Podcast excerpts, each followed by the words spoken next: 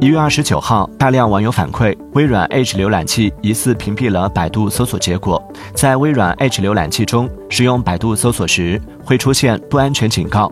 当天下午六时左右，上述问题已修复，搜索结果可以正常打开。此次故障时长约三小时，具体原因尚未有官方说明。